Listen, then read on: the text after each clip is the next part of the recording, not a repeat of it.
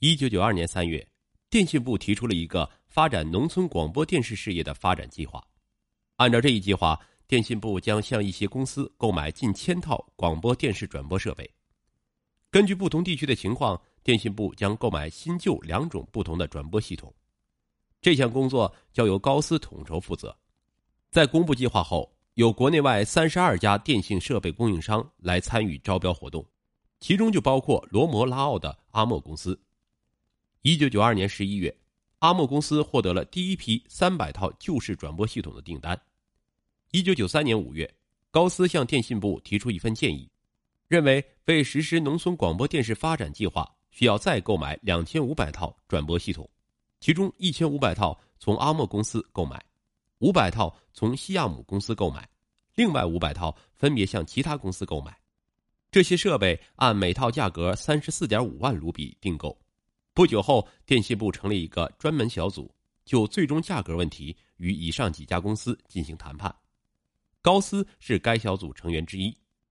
经过认真调查论证，谈判小组负责人古普塔认定，旧式转播系统在技术上已经比较落后，建议每套订购价应降低三万四千一百七十卢比。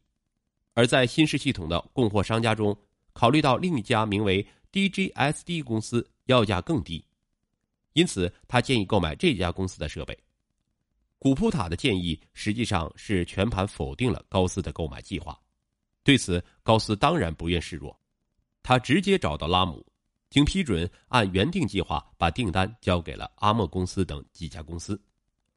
一九九三年九月二十八日，阿莫公司正式把六百套新系统和三百套旧转播系统的订货交给了电信部。据认为。仅这一笔交易就使电信部损失了一千六百八十多万卢比。拉姆为什么要把合同交给阿莫公司呢？据内部人士透露，其中的最大秘密在于，该公司是一家位于比哈尔邦的公司，而时任总理的拉奥的老家正好在该邦。拉姆实际上通过购买转播设备的招标，送给拉奥一个顺水人情。这一说法的真实性一时无从证实。也许只有拉姆自己心里清楚。中央调查局在调查这些案件的过程中，同时还发现了拉姆涉嫌渎职的其他一些案件，其中从拉姆卧室里搜出的笔记本为调查工作提供了许多有用的线索。八月二十七日，中央调查局又搜查了德里的一家涉嫌电信项目招标丑闻的有关公司——喜马偕尔通信有限公司，这是拉姆的家乡喜马偕尔邦的一家电信公司。其资产总额约二十五亿卢比。据认为，该公司从拉姆制定的一些规章制度中获得了大量的好处。自一九九一年开始，印度就开始进行大规模的自由化经济改革，而电信部门正是各个产业部门中改革步伐较快的部门之一。拉姆上任后，就电信部门的改革提出一系列的措施，其中一条规定。一家印度公司获得电信部颁发的从事程序电话、传呼服务或广播电视等电信服务业务许可证后，可以与外国公司开展联合经营或更换合作伙伴。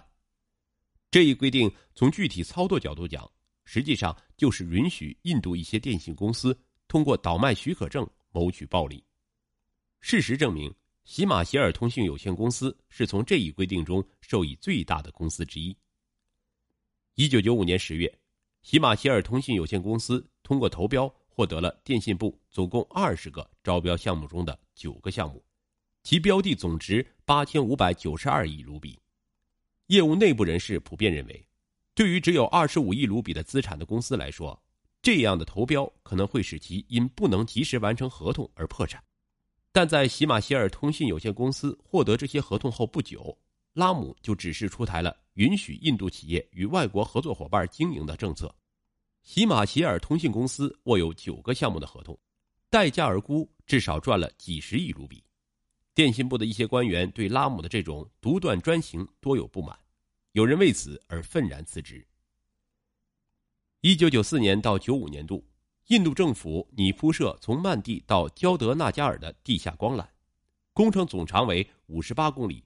分别由二十九个承包商承包。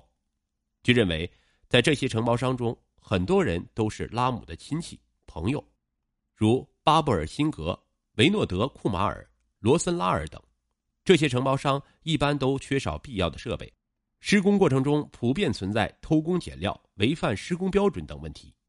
最后检验时，工程验检部门发现许多地段光缆铺设深度远低于设计的1.63米的要求，许多地段只好重新铺设。而物价部门在核查收费项目后发现，工程存在支出费用过高的问题。电信部门支付给承包商的费用一般为其他类似项目的两到三倍。据估计，整个工程使印度政府多支出了一千五百八十万卢比。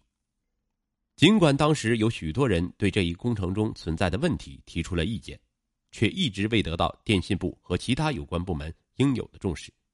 已有人向中央调查局反映，拉姆本人曾打电话干涉这一工程的招标工作。后来在发现工程施工存在质量问题时，又是因为拉姆亲自干预，才没有追究承包商的责任。一九九六年十一月中旬，拉姆从英国返回印度。面对中央调查局的指控，他完全是一副成竹在胸的架势。在回国当天接受记者现场采访时，他提出了以下几条理由为自己开脱。首先，他宣称在自己住宅内搜出的数千万卢比现金都是属于为国大党募集的捐款。他说：“这确实是国大党的钱，如果是我自己的钱。”我早就找一个安全的地方藏了起来。至于这些钱为什么放在我家里，我将在法庭上说明真相。其次，他坚决否认有意为喜马歇尔通信有限公司开绿灯。他反复说明自己是坚决反对外国公司进入印度电信部门的。我认为印度人完全有能力经营和管理好电信产业，但后来他面临着要求开放电信部门的强大压力。不得不同意印度电信公司可以与外国企业联营。他认为，通过允许印度公司与外国电信公司合作经营的规定，与该公司的投标活动纯粹是时间上的巧合。第三，关于涉嫌阿莫公司案的指控，拉姆称自己完全是无辜的，他根本就不认识罗摩拉奥这个人。而在接受中央调查局调查时，罗摩拉奥则声称自己曾去拜访拉姆。对此，拉姆说：“我也许与他见过面，但我一点印象也没有了。我每天都要在办公室或家里接见一百多人。如果罗摩拉奥说拜访过我，也并不让人感到奇怪。我接见他总不是什么罪过吧？”苏克拉姆的这些声明顿时在印度掀起了轩然大波，舆论关注的焦点立刻转向了国大党，一场围绕拉姆腐败案的政治斗争就要上演了。就在拉姆接受记者现场采访时，新当选的国大党主席席斯凯斯里就坐在电视机前，紧张的关注着形势的发展。拉姆把国大党拖进浑水里，使凯斯里又气又急。他担心，刚刚在大选中遭受重创的国大党再也经不起又一件腐败案的指控。不管是真是假，国大党的政治对手都会借以发动攻势，使国大党疲于应付。拉姆的声明无异于给他们提供了炮弹，同时，作为国大党主席的凯斯里，过去十几年一直担任该党的司库，是国大党募集政治捐款活动的主要负责人。拉姆的声明使他处于一个首当其冲的位置，弄不好自己会丢掉刚刚到手的国大党主席的乌纱帽。经过与手下谋士们一番商议，凯斯里决定马上采取行动。尽可能把这一事件的负面影响缩小到最低限度。当天，国大党正式发表声明，郑重其事地驳斥了拉姆。国大党宣称，从来没有任命拉姆为募捐人征集政治捐款。国大党还决定从即日起把拉姆开除出党。然而，无论如何解释，拉姆腐败案都严重损害了国大党的形象。在任何一份报纸的新闻报道中，在每个电视节目里。都提到他是国大党执政时期的一名内阁部长，甚至有报道者在使人相信拉姆确实是国大党的筹款人，而在事情暴露后，国大党无情的抛弃了他。这些都使凯斯里及其他国大党领导人感到十分尴尬。那么，拉姆为何要把国大党牵涉到这桩腐败案中来呢？舆论众说不一。一种解释是他想取得国大党的庇护，减轻自己的罪责。